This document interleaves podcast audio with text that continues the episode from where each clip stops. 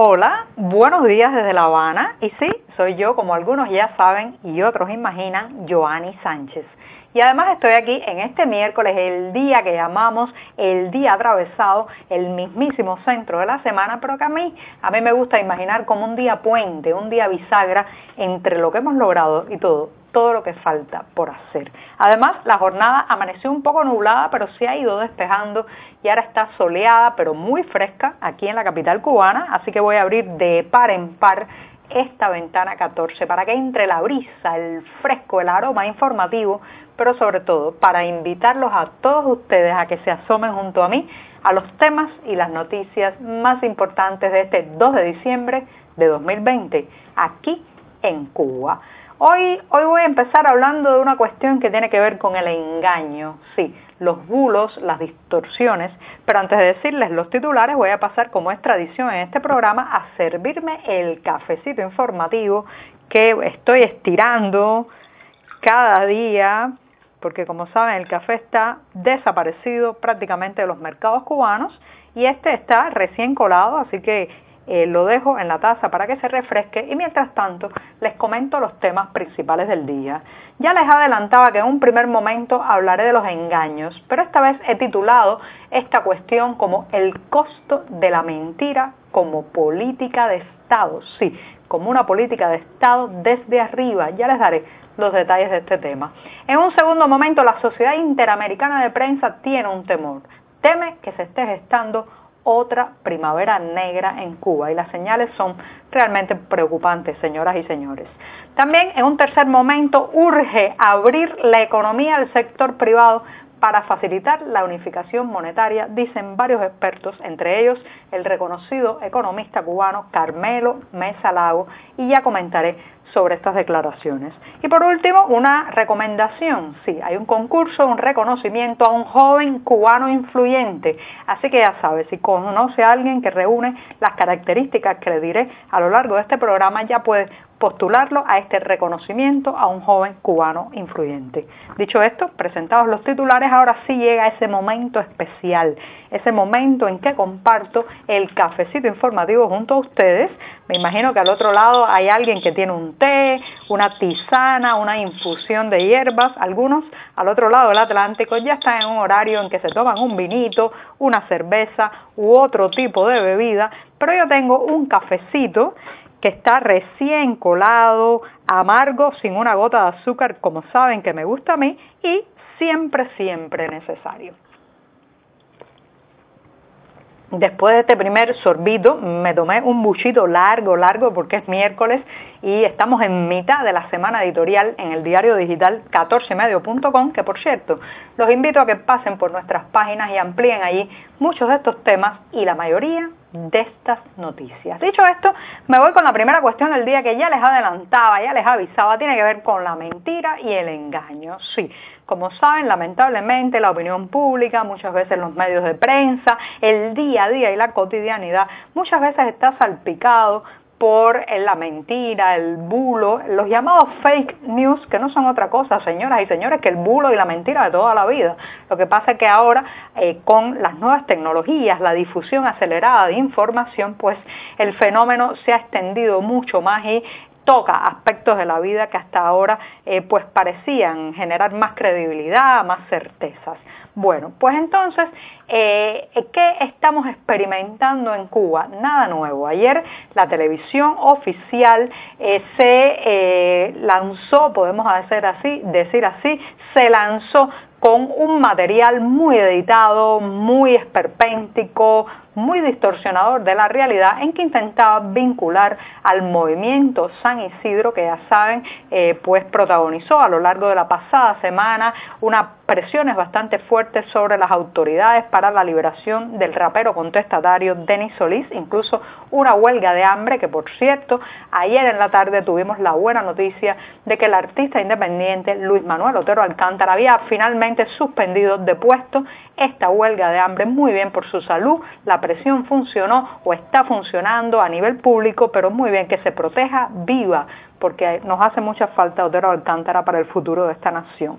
Entonces, volviendo al tema del engaño, ayer la televisión nacional eh, pues transmitió uno de esos programas ya tan manidos y tan conocidos para destruir reputaciones, fusilar públicamente la reputación de personas y de grupos contra el movimiento San Isidro, vinculándolos nada más y nada menos que a actos terroristas. Sí, porque aquí la palabra terrorista se utiliza sin medir las consecuencias, sin venir al caso tamaño vocablo o a tamaño término para las acciones descritas se usa indiscriminadamente por el discurso oficial. Entonces, en este, en este reporte eh, eh, atravesado de punto a cabo por la exageración, la mentira y la distorsión, se decía que había vínculos entre los artistas y los miembros de este movimiento eh, San Isidro con personas que habían realizado acciones desestabilizadoras perdón, y también acciones físicas de agresión, como por ejemplo el descarrilamiento de un tren el 26 de mayo de 2019, un tren de carga que eh, venía de la terminal de contenedores de Mariel, del puerto de Mariel, pues fue descarrilado. Ahora, más de un año después, nos enteramos que supuestamente eso fue una acción vandálica, una acción de sabotaje, una acción de terrorismo, como la llama el Estado cubano. Señoras y señores, en su momento no se dio esa información, ni siquiera se dejó deslizar la duda de que, no, que podía no ser solo un accidente eh, o una eh, negligencia técnica, sino que podía estar involucrado el deseo de alguien de descarrilar el tren. Bueno, pues eh, pasó más de un año y medio, ahora sacan eso de la manga junto con otros supuestos incendios provocados en locales estatales para vincularlo de una manera muy esperpéntica, como decía hace un rato, muy tirada por los pelos, muy poco creíble con el movimiento San Isidro que una de sus bases y evidentemente su accionar es la lucha pacífica.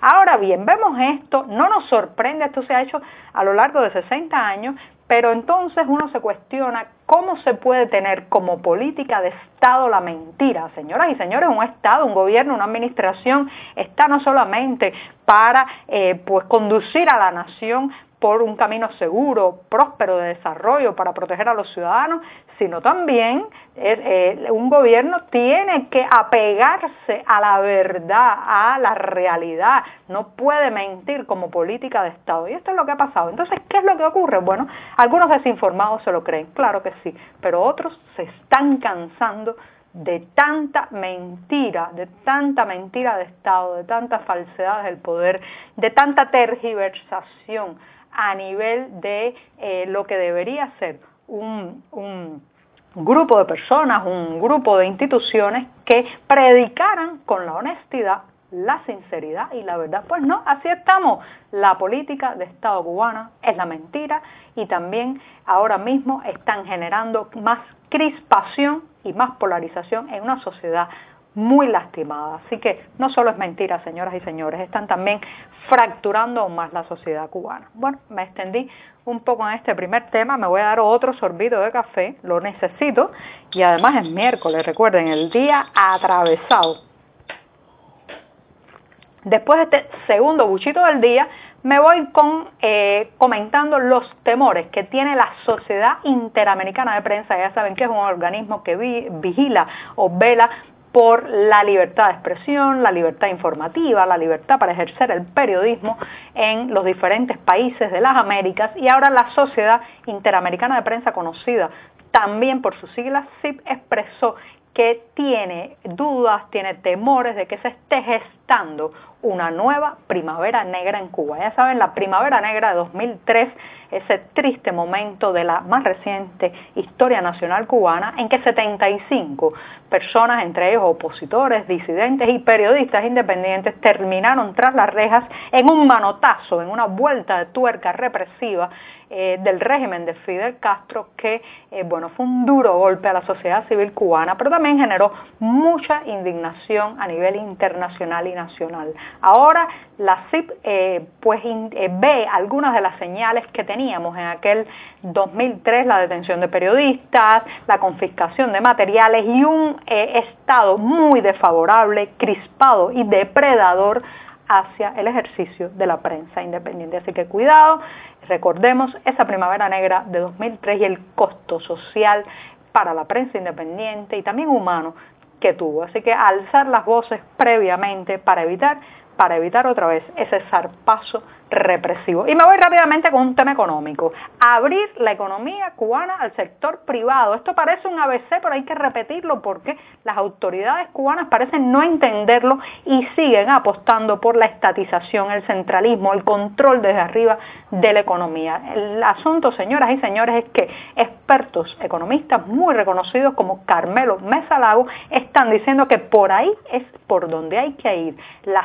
senda es la apertura de la economía y hay que hacerlo cuanto antes porque es una de las pocas cosas que puede aliviar el golpe, el trauma que va a representar la unificación monetaria en este país. Sí, así como lo escuchan, es un escenario muy desfavorable económicamente el que estamos viviendo y solo, voy a citar ahora aquí las palabras de Mesa Lago, solo expandir el sector privado y las microempresas puede ayudarnos a absorber los empleos que se perderán tras el fin de los subsidios del Estado a empresas improductivas. Así que aguantarse si las autoridades cubanas no toman esa senda, vienen meses y años más difíciles. Y me voy rápidamente con una convocatoria.